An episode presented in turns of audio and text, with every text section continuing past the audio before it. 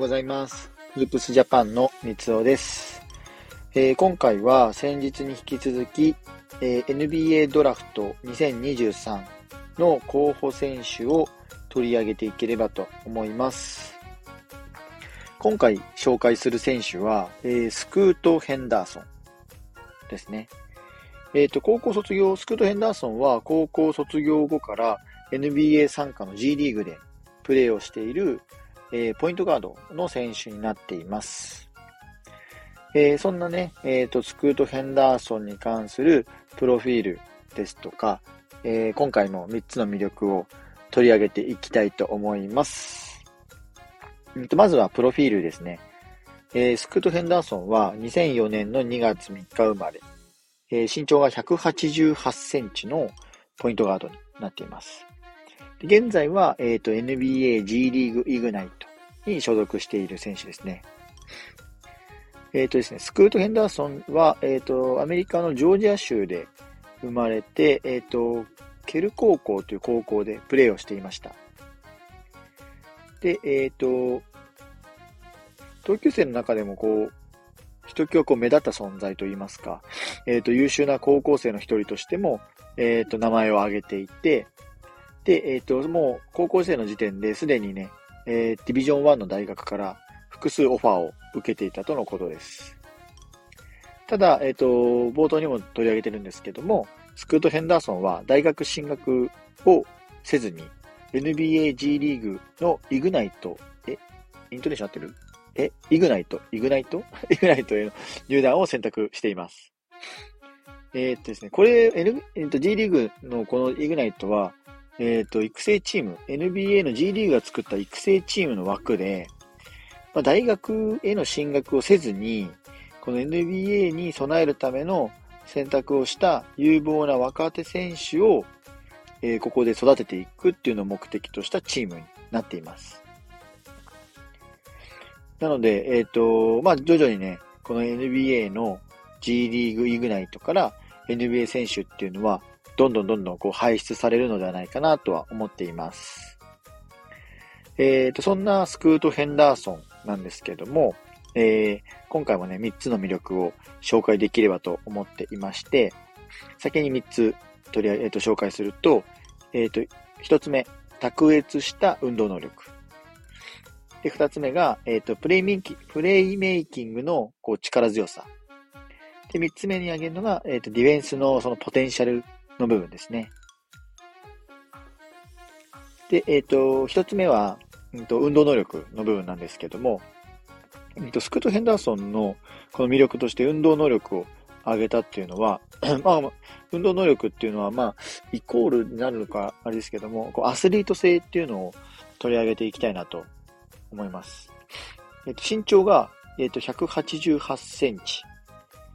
に対して、えっと、ウィングスパンがですね、2メートルもありまして、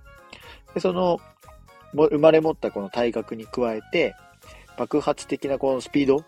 本当に相手を置き去りにできるようなスピードですとか、跳躍力とか、あとクイックネスなんかも、えー本当に魅力的な選手になっていまして、このあたりはもうすべて、えっ、と、スクート・ヘンダーソンの運動能力に関わってくる部分になりますね。で、えっ、と、この生まれ持った才能も含めて、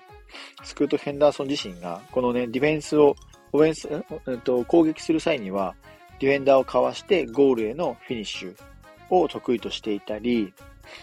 で、あの、コートトゥーコーコーストゥーコースとかと言われている、まあ、コートのもう端から端まで自分でボールを運んでいって、このハイライトと言われる、こう、まあ、あの、動画をもう何度も見たくなるようなプレーを、もう観客を魅了するようなプレーを披露することができる。運動能力を持っているのがスクート・ヘンダーソンですね。まあ、これは完全にこの スクート・ヘンダーソンのこの、えーアスリート性っていうのは、まだまだこれから成長する発展途上のものでもあるとは思うので、えーこのあたりは魅力として取り上げさせていただきました。えー二つ目が、プレイメイキングの部分の力強さですね。えっ、と、ポイントガードのポジションとして紹介しました、このスクート・ヘンダーソンなんですけど、えー他の選手とはまたこう違ったプレイメイキングの能力を発揮することができる選手となっています。で、バスケットボールの、まあ、ポイントガードといえばね、あの、コート上のヘッドコーチ、コーチとも言われているようなポジションで、で、このスクート・ヘンダーソンに関しても、えっ、ー、と、こう、非常に優れたコートビジョン、視野の広さを持っているのに加えて、えー、バスケットボールの IQ も非常にこう高い選手になっているんですね。なので、こう、自らこう得点をできる能力もありつつ、チームメイトをこう最大限に活かすアシストなんかも得意としています。で、えっ、ー、と、ポイントガードなので、このハンドリング力もすごく優れていて、で、えっ、ー、と、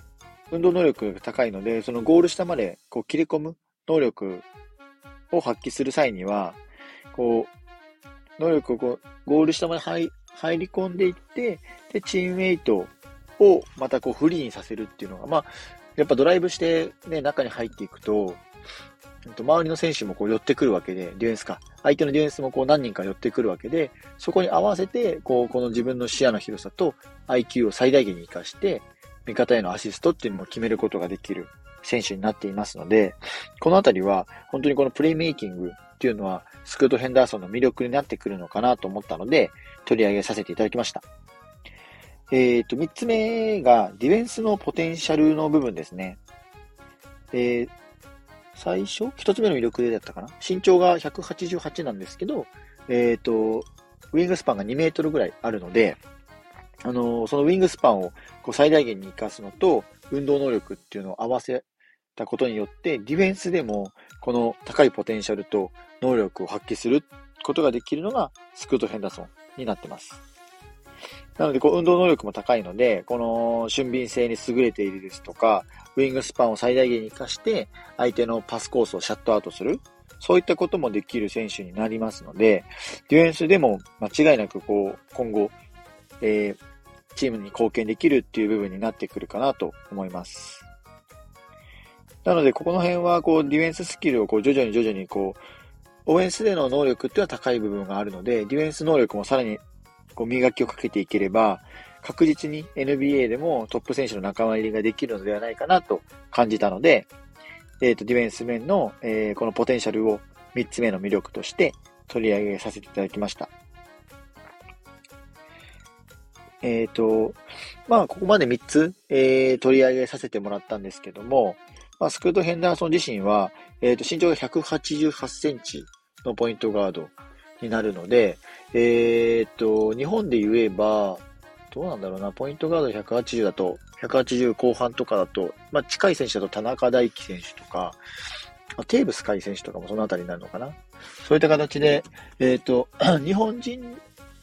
でも同じような体格の選手っていうのはいるんですけども、そこにスクート・ヘンダーソンの場合はやっぱり生まれ持った身体能力とか、そういった部分が合わさってくるので、なので確実にこう NBA でも戦えるような能力、えー、潜在能力っていうのを持って兼ね備えているのが、えー、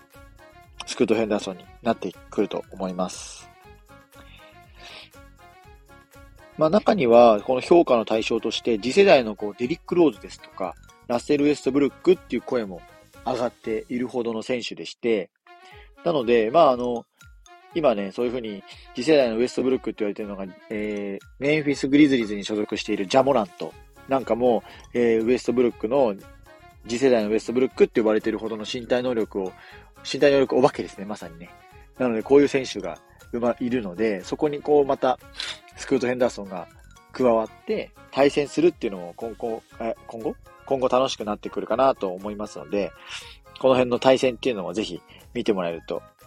面白いです。嬉しいです。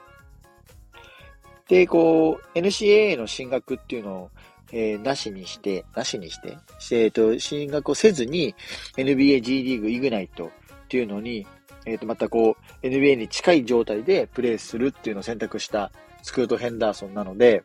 この NBA ドラフト2023で、どのような、まあ、指名順位はまたあるかもしれないですけど、入団した後にどういった進化、発展を遂げていくのかっていうのも注目になってくると思いますので、ぜひね、チェックしてもらえると嬉しいです。えー、フープスジャパンでは、えー、NBA や B リーグ、大学バスケなど、バスケットボールに関する情報を日々配信しております。概要欄にリンク貼っておきますので、ぜひチェックしてもらえると嬉しいです。以上、フープスジャパンの三つおでした。それではまた。